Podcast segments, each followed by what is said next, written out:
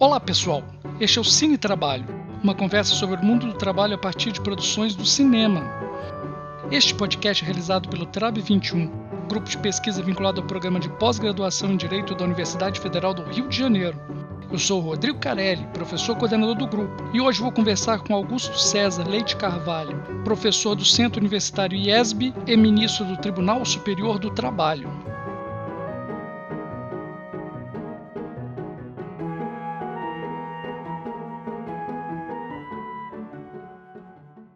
Papo vai rolar tendo como pretexto o filme A Incrível História da Ilha das Rosas, uma produção italiana do ano de 2020, dirigida por Sidney Sibilia e sucesso da Netflix. O filme é baseado livremente em fatos reais, tendo como centro o engenheiro Giulio Rosa, que decide criar um próprio país independente como forma de obter a liberdade. Para isso, constrói uma plataforma além das águas territoriais italianas, na costa de Rimini. Atenção, a intenção è trazer muitos spoilers. Giorgio, te vivi in un mondo tutto tuo. Ma il mondo non è tutto tuo, ricordatelo bene, che non l'hai costruito te come la macchina. Allora forse dovrei. Fare cosa? Costruire un mondo tutto mio. A história, em tom de comédia, vai mostrando os percalços do engenheiro para instituir sua própria nação junto com seus amigos e que nos faz questionar: mas o que significa essa liberdade que o Giorgio tanto procurava? Olá, Augusto César, um prazer ter você aqui no Cine Trabalho. Prazer é todo meu, Carelli. Prazer, pelo, obrigado pelo convite né, e pela oportunidade de, de tratar de um tema que, de alguns temas, né, que podem ser é, extraídos é, dessa, desse filme, dessa película interessantíssima, a incrível história da Ilha das Rosas, é, que você retratou, aliás, muito bem numa, numa resenha é, a que eu tive é, acesso, e eu estou em rota de convergência né, quanto àquela primeira percepção de que esse valor, valor fonte, né, a liberdade, ela é, é um tanto maltratada, né? A impressão que eu tenho, cara, é que esse filme é uma grande sátira, porque ela, ele brinca um pouco com aquilo que é a linguagem coloquial, com o que é o, o saber comum é, a respeito de três entidades, três instituições que são muito caras à nossa civilização, o valor da liberdade, né, o direito de liberdade, a, a ordem, o direito em si, né, e a instituição Estado. Então, esses, essas três instituições, né, liberdade, Estado, direito, eles brincam um pouco. Né? O filme satiriza mesmo, né? é uma, uma tentativa de dar um certo sentido que não corresponde àquele sentido que nós estamos a, habituados a atribuir e tal. Então, é por aí. Eu agradeço e acho bem interessante a gente falar um pouquinho sobre, sobre esse filme aí. Isso. Vamos aqui, esse filme realmente vai nos trazer. Estou empolgado de fazer esse programa porque realmente ele traz muitas ideias a partir até da forma que ele utiliza, que é uma comédia, e traz um personagem apaixonado supostamente por essa ideia de liberdade, ou seja, a própria ideia de liberdade, e a partir daí a gente busca realmente entender, compreender qual é essa liberdade que o Giorgio ele quer. Afinal, na tal resenha que você me falou, eu, eu trago um pouco da realidade. Esse filme é baseado em fatos reais, mas ele é romantizado. O Giorgio aparece como uma pessoa, apesar de que ele era um idealista na verdade, para mim um equivocado, mas mesmo assim um idealista que buscava essa ideia de liberdade, mas na verdade essa liberdade que ele queria era realizar seus sonhos, suas vontades sem que ninguém o atrapalhasse. E como a gente vive em sociedade, as pessoas vivem atrapalhando nossos, nossos sonhos né, e nossas vontades, não é mesmo? É, quando, quando me falaram sobre o filme, no final do ano passado, me falaram que o filme era sobre liberdade. E evidentemente que isso me, me atraiu né, a um magnetismo e tal. Né? A liberdade é um, é um dos valores básicos, fundamentais, éticos, enfim, né? na seara dos direitos humanos, Aliás, eu assisti recentemente, uma, agora segunda-feira, uma palestra do, do Beluso, né, economista lá da, da Unicamp e tal. E eu achei interessante ele dizendo que é, a liberdade é um valor tão fundamental mesmo, tão importante, que às vezes as pessoas não percebem é que aqueles que supostamente estariam na contramão é, do, do, liberalismo foram grandes libertários, né? como aí ele cita o Marx, né? o Karl Marx. Evidentemente que a liberdade comporta muitos, muitos sentidos. E o que me atraiu muito no filme é rigorosamente esse aspecto, porque quando ele fala, ele trata da liberdade, né, o Giorgio Rosas, né, que é o, o, o protagonista, ele na verdade ele trata de uma liberdade que não seria a liberdade fundamental, né? Essa liberdade que foi consagrada, né, sobretudo a partir ali do século XVIII, quando se fala com, toda aquela intensidade sobre é, liberdade, seria liberdade econômica hoje, mas a, a liberdade de, de, agir, né, a liberdade de atividade econômica, né, também a liberdade é, de, de, trabalhar sem necessariamente ser admitido numa corporação, enfim. Ali também houve a descoberta né, da, a descoberta da subjetividade dos espaços privados. Hoje a gente está muito habituado a essa ideia de que nós, nós temos espaços reservados para o, as nossas refeições, para a nossa higiene pessoal, para é, os nossos pernoites. É, na verdade, essa não era a, a realidade até aquele momento. Então, é, esse movimento revolucionário do, do século XVIII ele, ele, é muito relevante mesmo no tocante a todas as, as liberdades. Mas, evidentemente, que esse significado de, de liberdade ele transcende aquilo que significa o direito de transgredir regras jurídicas que são desconfortáveis, que, que estão incomodando. É? Ele, na verdade, o Giorgio, é? esse protagonista do filme, ele está transformando aquilo que é uma, uma, insatisfação pessoal, a de ter que observar regras de trânsito, né? ter documento do, do carro que ele inventa, ou ter o brevet para poder pilotar, enfim. Ele transforma essa insatisfação pessoal numa uma aspiração coletiva que teria como base esse valor fonte, né? o valor da liberdade e tal. Não é dessa liberdade né? que tratam as declarações de direitos humanos, os nossos textos constitucionais e o próprio significado de liberdade, ele, ele tem um, uma evolução conceitual, uma evolução de sentido muito expressiva né? na, na história da humanidade. É, hoje, quando você vê o, o Amartya Sen, né? Eu gosto muito do Amartya Sen, né? Eu acho que há muitos economistas hoje, né, que tratam a economia fazendo interagir a economia com, com a ética e, e o Amartya Sen está entre eles. E como ele, ele é um prêmio Nobel da economia, às vezes a gente parece resistente, como se nós estivéssemos num feudo em que nós não permitíssemos que a filosofia, chamada filosofia do direito, pudesse ser desenvolvida por alguém que não estivesse rigorosamente na área jurídica. Mas o, o Amartya Sen, esse livro, A Ideia de Justiça dele, é interessante quando ele diz que o John Rawls, que é um dos grandes filósofos da, da contemporaneidade, era, né, enfim, mas no século XX, escalou o, o, o Sen para é, apresentar o seu livro, que é o livro principal, A Teoria da Justiça, na Universidade de Harvard, né? porque ele já era, então, um pensador do direito também e tal. E o, é, o Amartya Sen fala nesse livro, Desenvolvimento como Liberdade também, outro livro dele,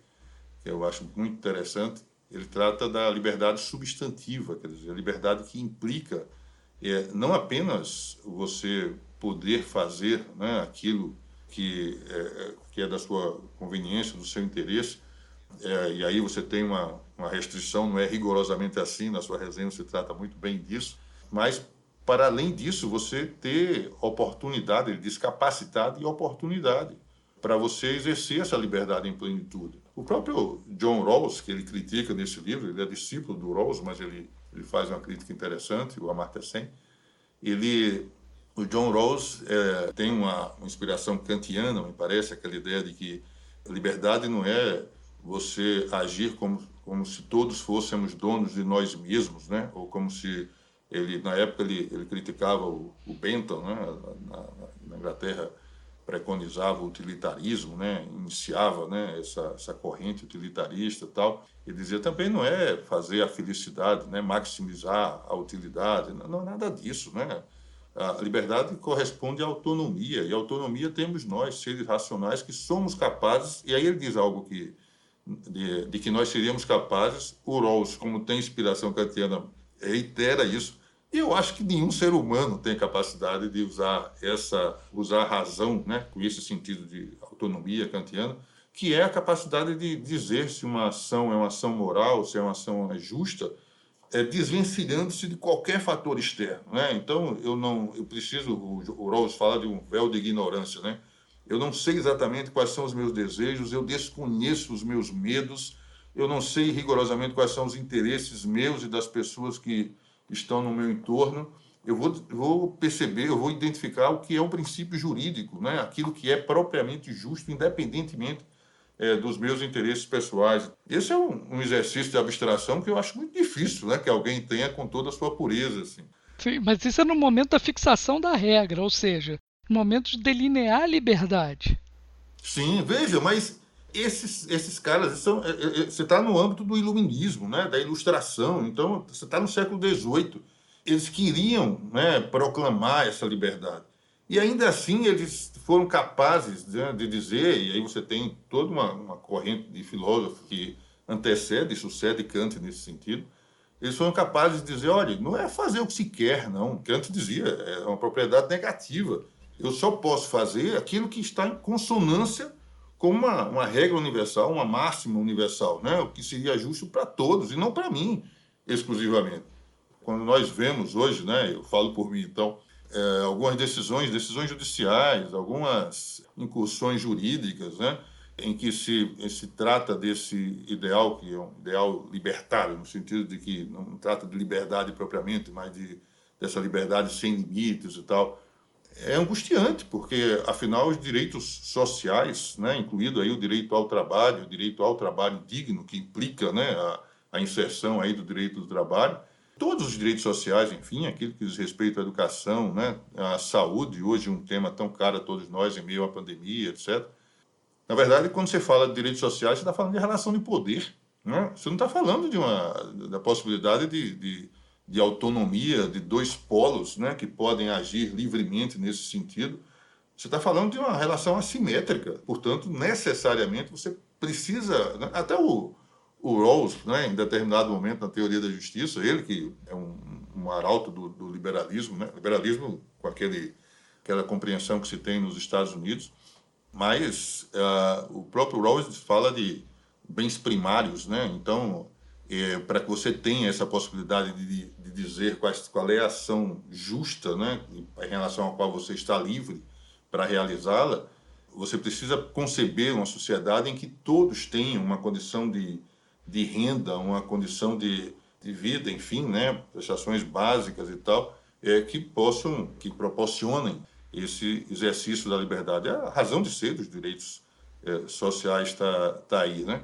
Mas, Gostavo, eu acho que é, a sua fala foi riquíssima, mas é que ela abrangeu um monte de pontos que a gente pode destrinchar aqui, né? Porque existem várias dimensões na sua fala, né? É, ela vai desde uma dimensão é, que é a noção da liberdade como eu faço o que eu quiser fazer, a liberdade de eu poder fazer o que eu quiser, uma vontade individual e própria. É a chamada ideologia libertária. Né? Isso, né? que são os libertários, que é uma argumentação pueril é extremamente pueril e ela se desmancha em duas ou três perguntas de estilo socrático, né, que se pode fazer. Talvez uma pergunta, né? A gente já consegue desmanchar tudo quem pensa dessa forma. Vamos tratar sobre isso. Um outro ponto que é importante falar por você foi a questão da liberdade substantiva, que é uma, uh, um tratamento que nós devemos dar à liberdade,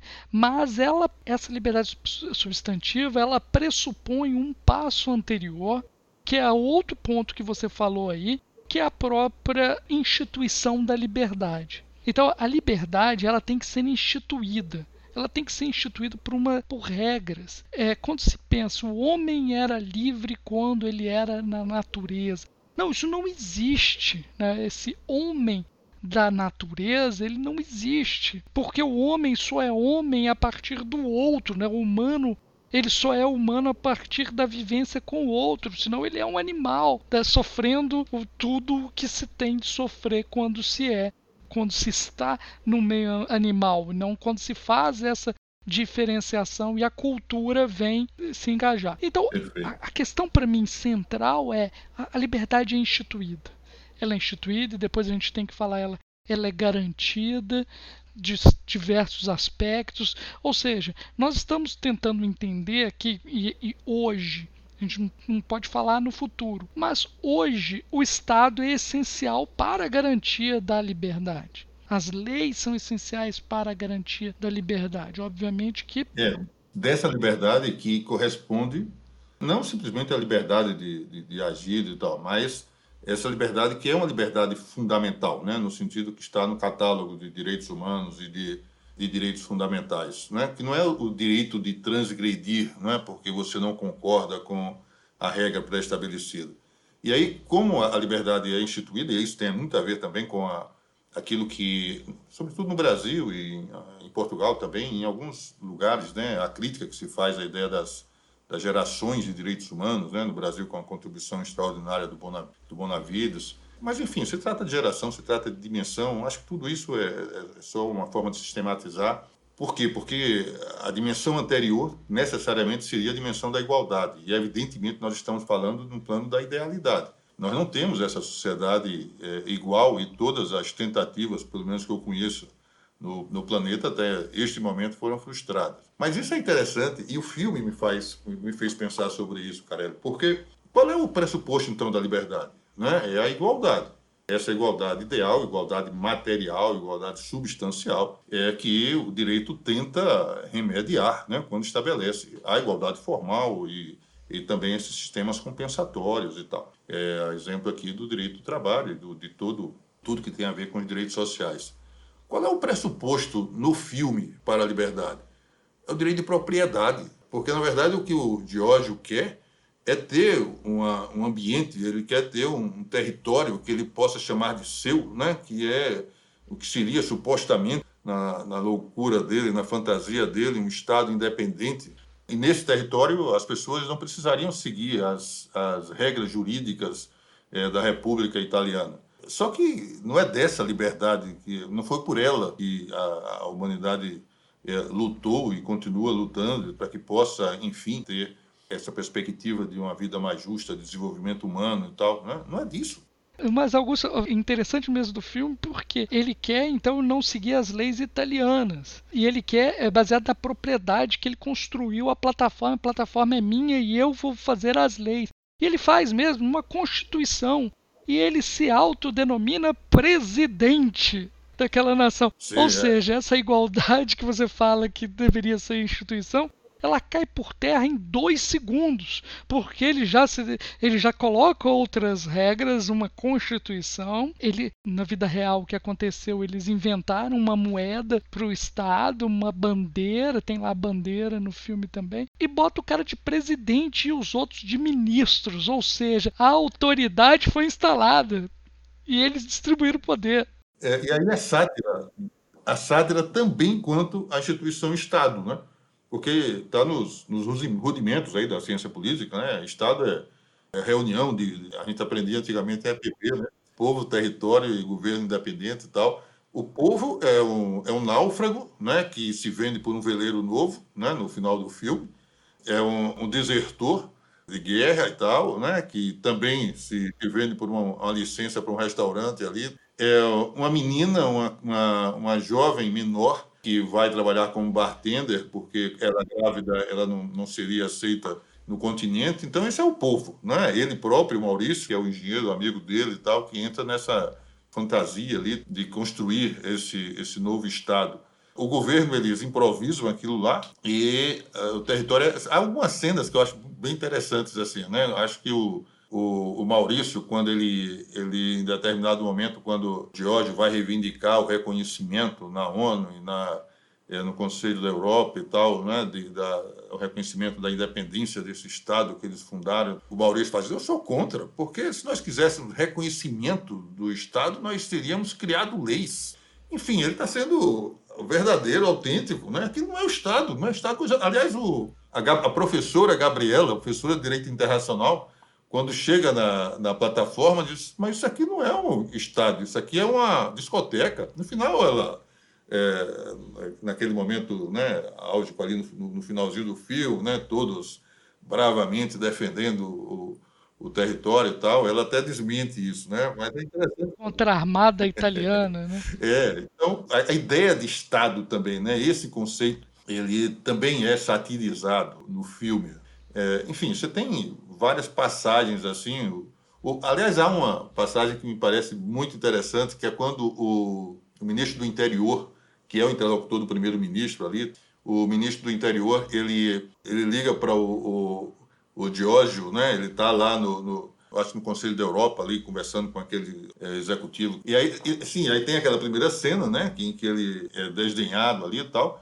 Uma segunda cena em que o rapaz, né, da portaria, aquele senhor, é, chama, eu, ele vem, né, o representante do Conselho da Europa e tal, e aí ele faz, não, mas não é para o senhor não, é para o Geórgio. E eu, o Franco, que é o ministro do interior, ele começa a, na, no telefonema dizendo assim, olha, quando eu era menino, tinha, eu tinha uma bicicleta, aí fala lá da bicicleta e tal, diz assim, mas para a gente é, construir o Estado italiano, a gente começou a juntar uma série de perceber uma série de problemas e para cada problema desse a gente criava uma regrinha jurídica em outras palavras, ele está dizendo Estado é alguma coisa que tem uma complexidade, né? corresponde a. Hoje a gente pode falar em multiculturalismo, né? interesses vários que estão em dissonância. Estado não é uma plataforma onde você bota lá, né, é, chama o pessoal para dançar e, e, beber à vontade. Enfim, o, o, o, sentido, né, o significado de Estado também, ele é propositalmente deturpado ali. Mas você assiste o filme, ao filme e se você não não estiver apegado a esses conceitos, né? Você fica imaginando que aquilo ali tem tudo a ver, né? Sim, e no final você torce por eles, né? E Sim, você é lógico, fica, é, né? nossa, eu vou também ser um amante da liberdade, mas em dois segundos você pensar, vai entender, não, não é assim, não é para ser assim, né? O papel do direito é esse garantidor da liberdade, é o que institui a liberdade, que é o direito. Vamos falar um pouco então agora do, dos libertários, como eu disse, do argumento pueril. Se liberdade for realmente eu poder fazer aquilo que eu tiver vontade de fazer e que se, se ninguém me reprima no meu ato, eu posso então pegar e fazer sexo com quem eu quiser. Sim. Não é? Se a pessoa não, não ela está se opondo à minha liberdade, por que, que eu não posso ter a liberdade de fazer isso? posso também, de repente, ter um ódio de uma pessoa e matar a pessoa. Por que, que eu não posso ter a liberdade de matar essa pessoa? É. E daí a gente começa a desenvolver e começar a entender que se nós entendermos as regras de direito como obstáculos à liberdade, das duas, uma. Ou você acaba com todo o direito, né, que é o caso que eu estou falando aqui do libertário, ou você vai entender que isso não é liberdade, que o libertário ele é antes de tudo um autoritário. Antes de tudo, ele é um ser antissocial, que na verdade ele não quer a liberdade do outro, que o outro tem. A liberdade aí sim, a liberdade de não ser estuprado, a liberdade de não ser morto. Essa que é a liberdade. E ele realiza plenamente, como autoritário que é, né? como um sujeito despótico, na verdade, ele realiza plenamente aquilo que ele concebe como liberdade a partir da, da, da compreensão que tem de que está investido de força.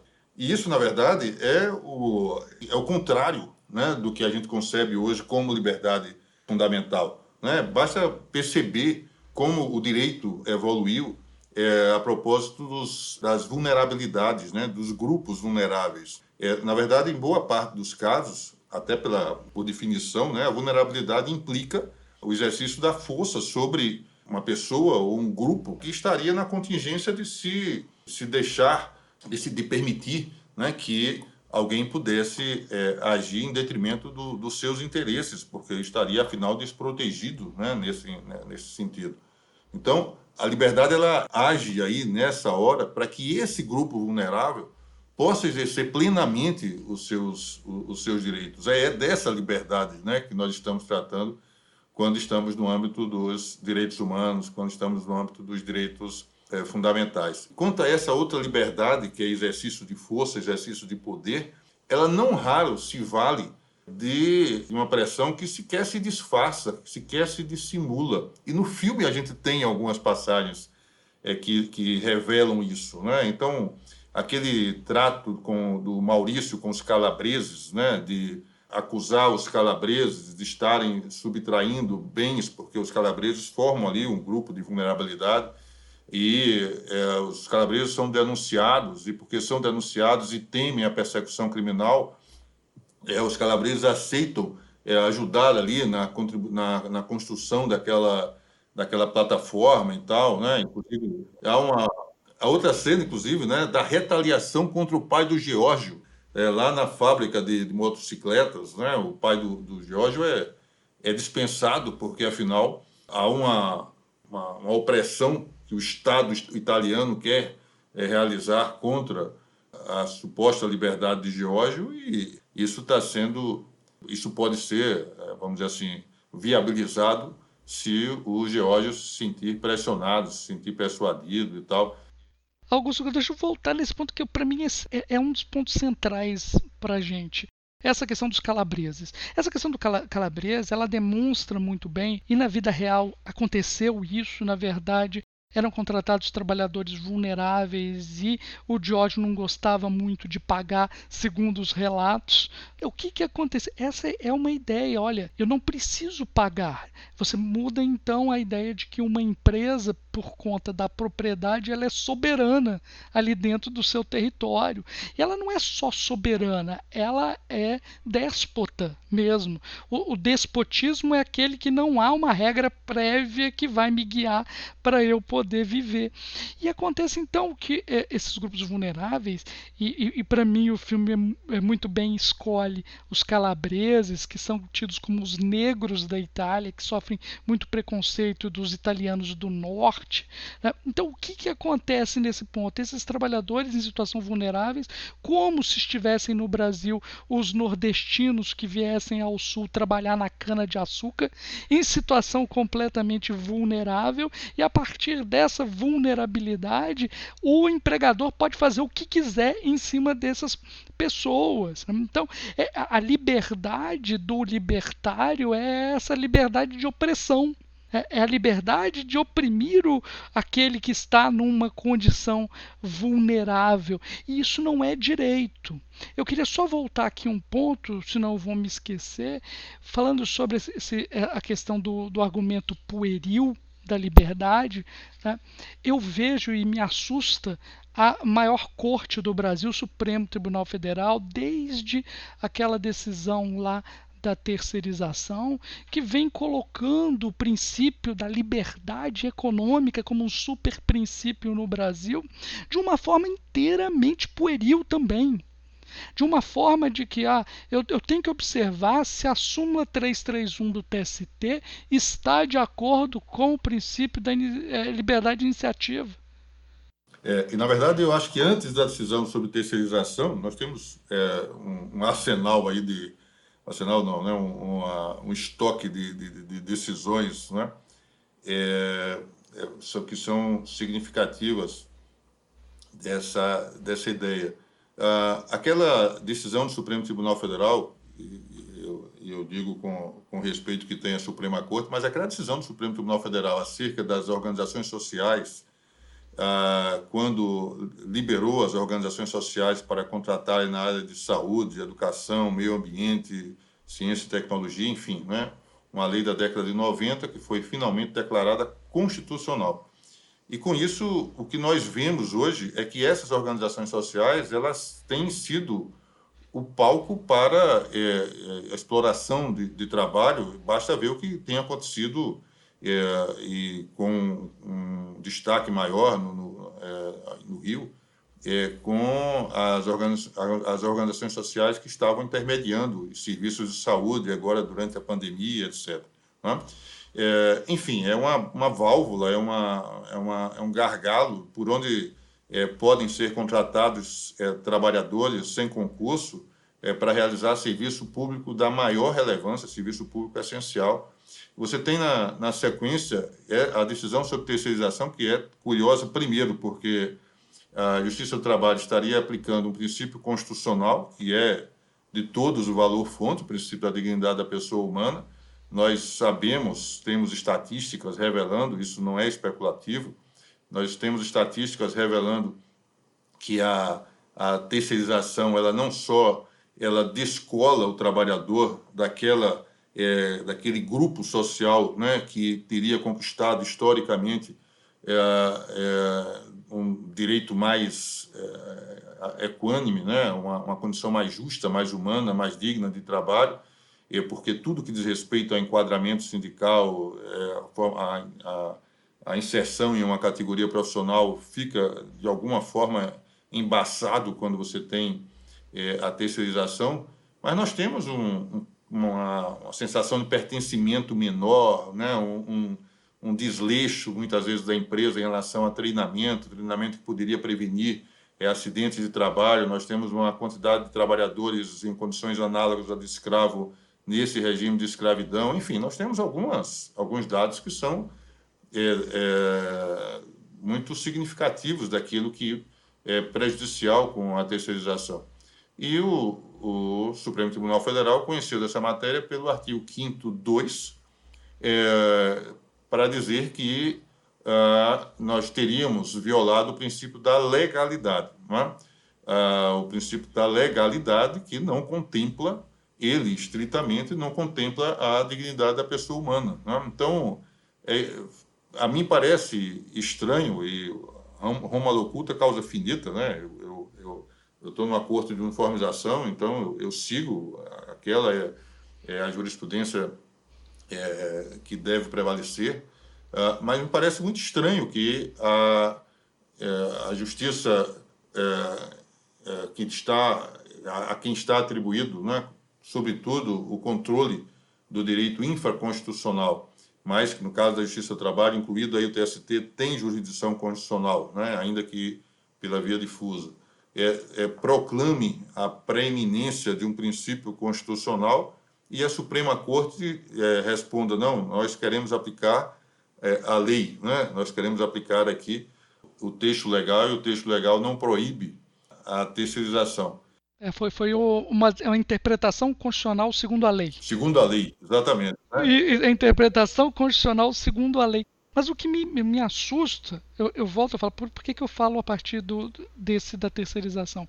Porque é expresso, ou é expressa a intenção, e, e fica cada vez mais forte em cada julgamento, de querer colocar como o filtro de constitucionalidade naquilo a ser decidido o que eles chamam de liberdade econômica. É quando surge Sim. isso, a liberdade econômica.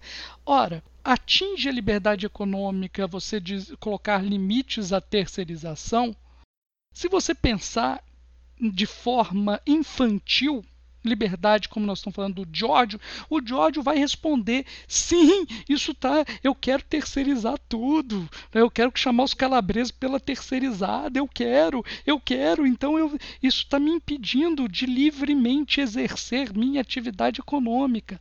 É pueril. Esse mesmo argumento que foi seguido várias vezes, inclusive na última decisão em relação à pejotização, foi utilizado esse argumento que isso interferiria iria na, livre, na livre iniciativa, e eles colocam, eles estão cada vez mais firmando esse, essa liberdade econômica como um super princípio. Carelli, quer ver uma, para mim, uma expressão muito clara disso?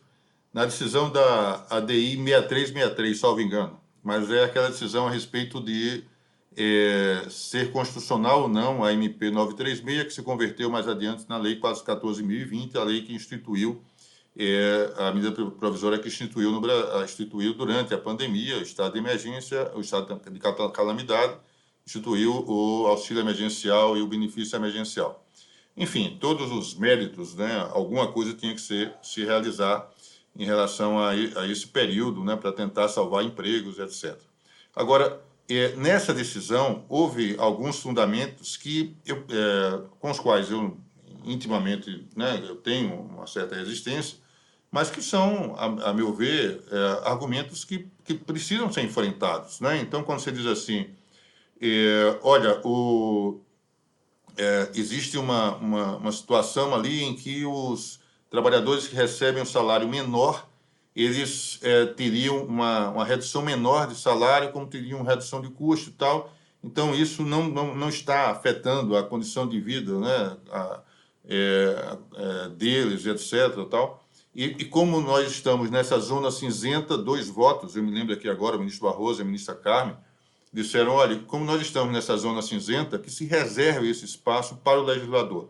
Né? A atividade política é relevante e eu concordo. Eu não concordo é, com a, a, o argumento para, nesse caso especificamente. Mas, enfim, acho que é um argumento defensável e tal. Também acho um argumento interessante quando o ministro Alexandre Moraes, por exemplo, ele disse que ali você não tem litígio, você não tem conflito entre empregados e empregadores, né?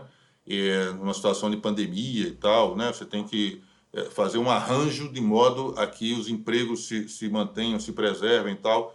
Eu preciso enfrentar esse argumento. Esse é um argumento tipo corporativo, né? Mais ou menos Getúlio Vargas. É isso, eu digo assim, eu tenho, eu tenho, eu teria né, o contra-argumento, mas eu, eu acho que eu preciso enfrentar, né? Mas eu tenho acá o contra-argumento. Tem mais ou menos Mussolini aí. Não, a jurisprudência de crise, né? É, como jurisprudência de crise? O artigo 7 inciso 4 é, da, da Constituição, ele se refere a uma situação de crise, porque numa situação de normalidade você não tem redução de salários, né? Isso não, não, não passa pela cabeça do, do empregador, não é do sistema capitalista de produção, né? Reduzir, reduzir salários, ao contrário, tem que fomentar consumo, etc. Tal. Mas por que, eu estou contando isso tudo aí? Porque nessa decisão da ADI 6363, houve um voto em que se dizia assim: olha, se o sindicato pode se opor à vontade do trabalhador, é porque ele quer ser mais realista do que o rei. Eu, eu ouço isso e digo assim, não entenderam nada. Não entendeu nada, né? Porque, com todo respeito, mas é, se você trata de uma relação entre desiguais, e aí você não precisa tratar necessariamente da relação de emprego, mas a relação de, na relação de emprego isso se acentua, se potencializa, não é? você trata de uma relação que é uma relação de poder, evidentemente que essa garantia fundamental né, da negociação coletiva, que foi suspensa né, por essa, é, essa decisão, vai permitir que os dois se igualem. Né? Se há um, um rei ali, seguramente não é esse trabalhador. Não tem lógica né, isso no sistema constitucional mesmo.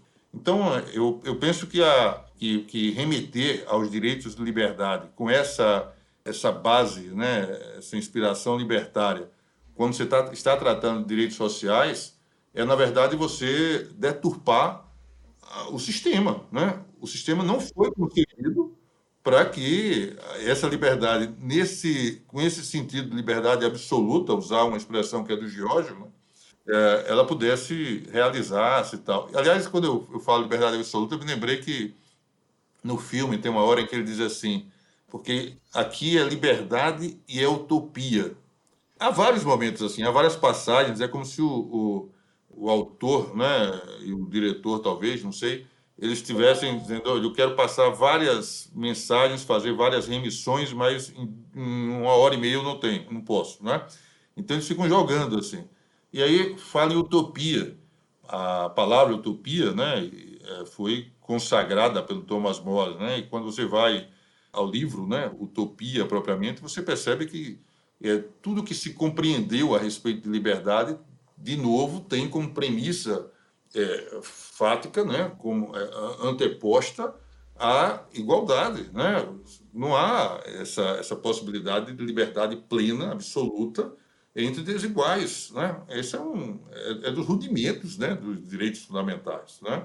É, e o filme brinca com isso, né? O filme faz com que a gente fique imaginando, pô, mas será que não seria interessante o reino da liberdade, né? Onde as pessoas pudessem fazer rigorosamente o que quisessem. E, aliás, isso me, me lembra o...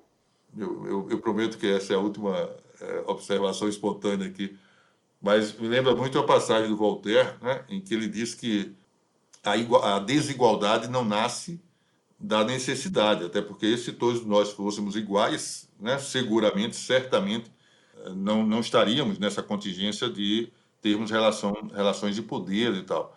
A desigualdade nasce da dependência. Né? É a partir daquele momento em que uns se arvoram, né, arvoram assim o direito de exercer a força né, contra outros, evidentemente que é, isso gera desigualdade e atrai a incidência de regras jurídicas que precisam estabelecer enfim, precisam promover né, estabilidade nessas relações sociais, né, é, prevenir conflitos, legitimar expectativas, enfim. É, mas é, eu queria só voltar antes de a gente terminar falar dessas decisões do Supremo, porque naquilo que você falou aqui, não então, então retira a questão da negociação coletiva neste momento, ser mais realista do que o rei e tal. Ao, então você, o Estado ele pressupôs já, quer dizer, o, a Corte Superior, a Corte Suprema, ela impediu que um ente, os sindicatos, que representam os trabalhadores, pudesse exprimir ou livremente exprimir o que acha neste momento da pandemia. Então, é, é, perceba que houve um cerceamento de liberdade neste, neste momento. Mas, mais do que isso, para mim, me parece, a gente falou aqui é, em estado corporativo, né, é, e levamos lá para os antigos lá é, Mussolini e, e, e Vargas, que foram muito mais inteligentes, né? Porque quando você coloca as partes para negociar, você faz com que elas se comprometam, né? Então você, você tem esse compromisso entre uh, uh, as classes e compromisso entre empregadores e empregados que tornaria até mais forte né, as regras que fossem criadas. Então, os, a Suprema Corte, além de tudo, não criticando a decisão, porque a decisão foi uma decisão simplesmente autoritária e unilateral e mais do que tudo inconstitucional. Outro ponto que eu, que eu queria terminar da questão da Suprema Corte é, no limite, esse super princípio da liberdade econômica, ele é incompatível com o direito do trabalho. E não só o direito do trabalho, como o direito ambiental também. E se a gente for pensar, também com o direito tributário, também com o direito tributário. E de repente, até com o direito comercial também. Até, então, se a gente for eh, no limite, nós vamos ver como esse argumento ele é juridicamente falho, ele é juridicamente inconsistente, ele é contra o direito, né? ele, ele ameaça o direito, no fim das contas. Então nós temos uma Suprema Corte que ameaça o direito, que é, é, é, um paradoxo que nós estamos vivenciando atualmente e aparentemente eles não conseguem perceber o quanto que eles são uma ameaça para a estabilidade da nossa vida em Estado.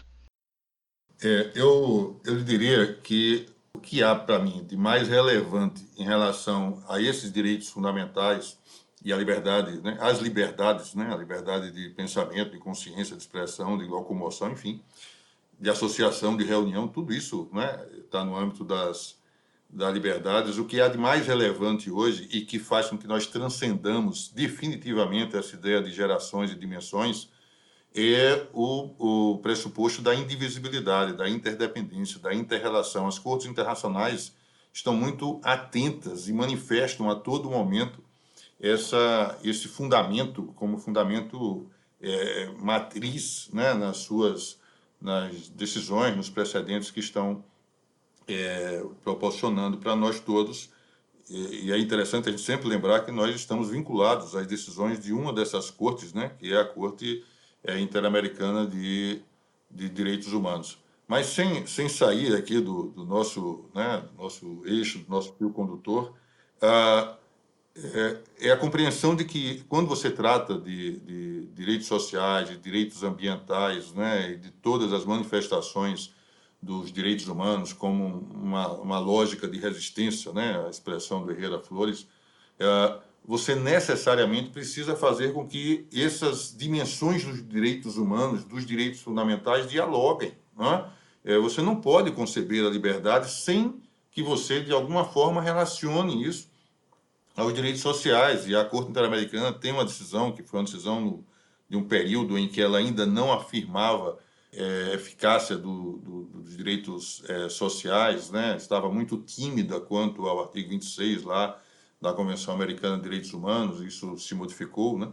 Ah, mas é o caso Villagrán Morales é, versus Guatemala, em que, no caso de, de, de violência à, à, liberdade e à vida de, de, jovens é, da Guatemala pela polícia repressora e tal, a condenação, além de outros, né, de, de, de é, reparação é, extrapatrimonial, é, é também econômica, etc., é, mandou que o Estado da Guatemala construísse uma escola. Né? Essa, essa lógica, né? uma escola para que crianças não, não, não reincidissem né? nessa condição de vida é que, que teria provocado, de alguma, de alguma maneira, é, aquele estado de coisas né, que teria feito com que teria é, provocado aquela, aquela, é, aquele sequestro, aquela violência, aquela mutilação, aquele assassinato daqueles cinco jovens e tal. Então, é, não dá para pensar hoje em, em, liberdade, muito menos o que o filme faz. O que o filme faz, na verdade, é falar em, apenas em liberdade de costumes. Né? É, é, muito, é muito rasa essa compreensão de que as liberdades significam a liberdade de você beber e dançar à vontade sem se preocupar com, com leis. Não, isso é, é, é, é pequeno, empobrece. Né? Nós temos uma liberdade fundamental que vai muito além disso, né? que tem a ver com tudo que a gente está conversando aqui. Né? Então, há, há várias passagens, há vários momentos assim do, do filme que me chamaram a atenção por isso, né? porque são, são mensagens é, bem pontuais, que são é, é, espargidas, assim como se é, a gente estivesse, é, de alguma forma, remetendo a, a, outras ideias que são ideias mais, mais relevantes, etc. Né? Então, essa, essa compreensão da liberdade a partir do que tem a ver com a, a liberdade de eu me comportar em sociedade, né? nada a ver com relação entre desiguais, né? nada a ver com relações assimétricas, né? nada a ver com é, direitos humanos, direitos fundamentais, essa compreensão de indivisibilidade dos direitos e tal. O filme não trata nada disso. Né? O filme trata da, da fantasia do Giorgio Rosas, né? que, que queria inventar um carro e sair dirigindo sem ter que emplacar e, e, e sem NH e nada disso. Não é disso, né? Não é sem cinto de segurança, sem nada.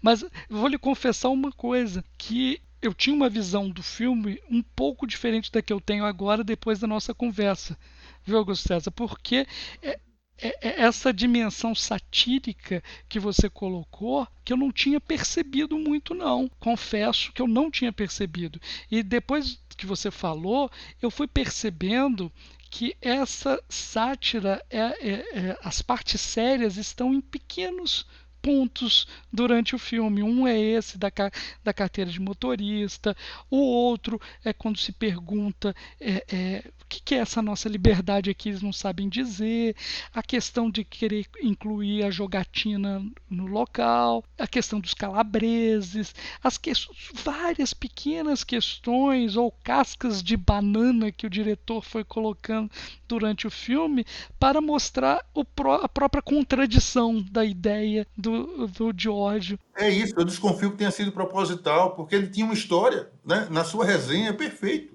Ele tinha uma história. E ele é, cria uma série de novos contornos naquela história, né? E tem liberdade para isso, mas para dizer assim, olha, há uma história verdadeira que está né, embasando, está inspirando aqui o filme. Agora, eu não resistia à, à tentação de dar né, a esse enredo algo que fosse remissivo mesmo a essas instituições que eu quero satirizar. Não é? Eu quero satirizar a liberdade, eu quero satirizar é, o direito, né? eu quero é, satirizar a ideia de um Estado independente. Né? E isso está permitido aqui, né? porque essa base empírica está me, me, autorizando. Né? E eu vou mexer nela, eu vou chacoalhar isso aqui. Eu acho bacana assim, você vê o filme a partir dessa, dessa perspectiva. De algum modo você se alia a esse autor sarcástico, né? porque é, ele teria inspirado todas essas nossas reflexões aqui. Muito bom. Ó, Augusto, foi ótima a nossa conversa aqui. Espero que eh, alguma outra oportunidade no Cine Trabalho, uma outra temporada, outro filme vier à sua cabeça, será sempre bem-vindo. Muito obrigado, a conversa foi ótima e até foi aqui iluminadora para mim aqui. Ô, cara, para mim seguramente. Aliás, eu sou sem favor, viu, sem falsa lisões, eu sou um leitor atento do que o Rodrigo Carelli não apenas consegue extrair né, na mídia internacional, é impressionante essa capacidade que o Carelli tem de perceber é, alguma movimentação midiática né, que tem a ver com direitos humanos, direitos fundamentais, mas com a sua compreensão de mundo, né, com a sua visão é, do que é justo, né, do que precisa ser feito e dessas angústias que nós temos hoje quando percebemos tantas imperfeições na, ou na nossa ordem jurídica ou na, no modo como nós, integrantes do Poder Judiciário, estamos a, a concretizar esses valores, esses direitos, né, essas premissas éticas tão importantes aqui para nós todos. Muito obrigado pelo convite, estou à sua disposição. De vez em quando você me ensinou aí, assista o filme e tal, vamos conversar. Está combinado. Isso aí, a recíproca é verdadeira. Sou fã desde do livro o Manual do Direito do Trabalho, então como professor e também como ministro aí nem se fala. Um abraço, foi ótimo. Abraço forte. O Cine Trabalho é uma produção do Trab 21, grupo de pesquisa vinculado ao programa de pós-graduação em Direito da UFRJ. No nosso blog www.trab21.blog você encontra notícias, artigos e outras produções feitas pelos nossos integrantes. Eu sou Rodrigo Carelli, professor e apresentador deste podcast. A montagem e produção executiva do programa é de Ingrid Figueiredo, integrante do grupo. Para não perder nenhum episódio, assine o nosso feed no seu tocador de podcast favorito. Até o próximo episódio, pessoal!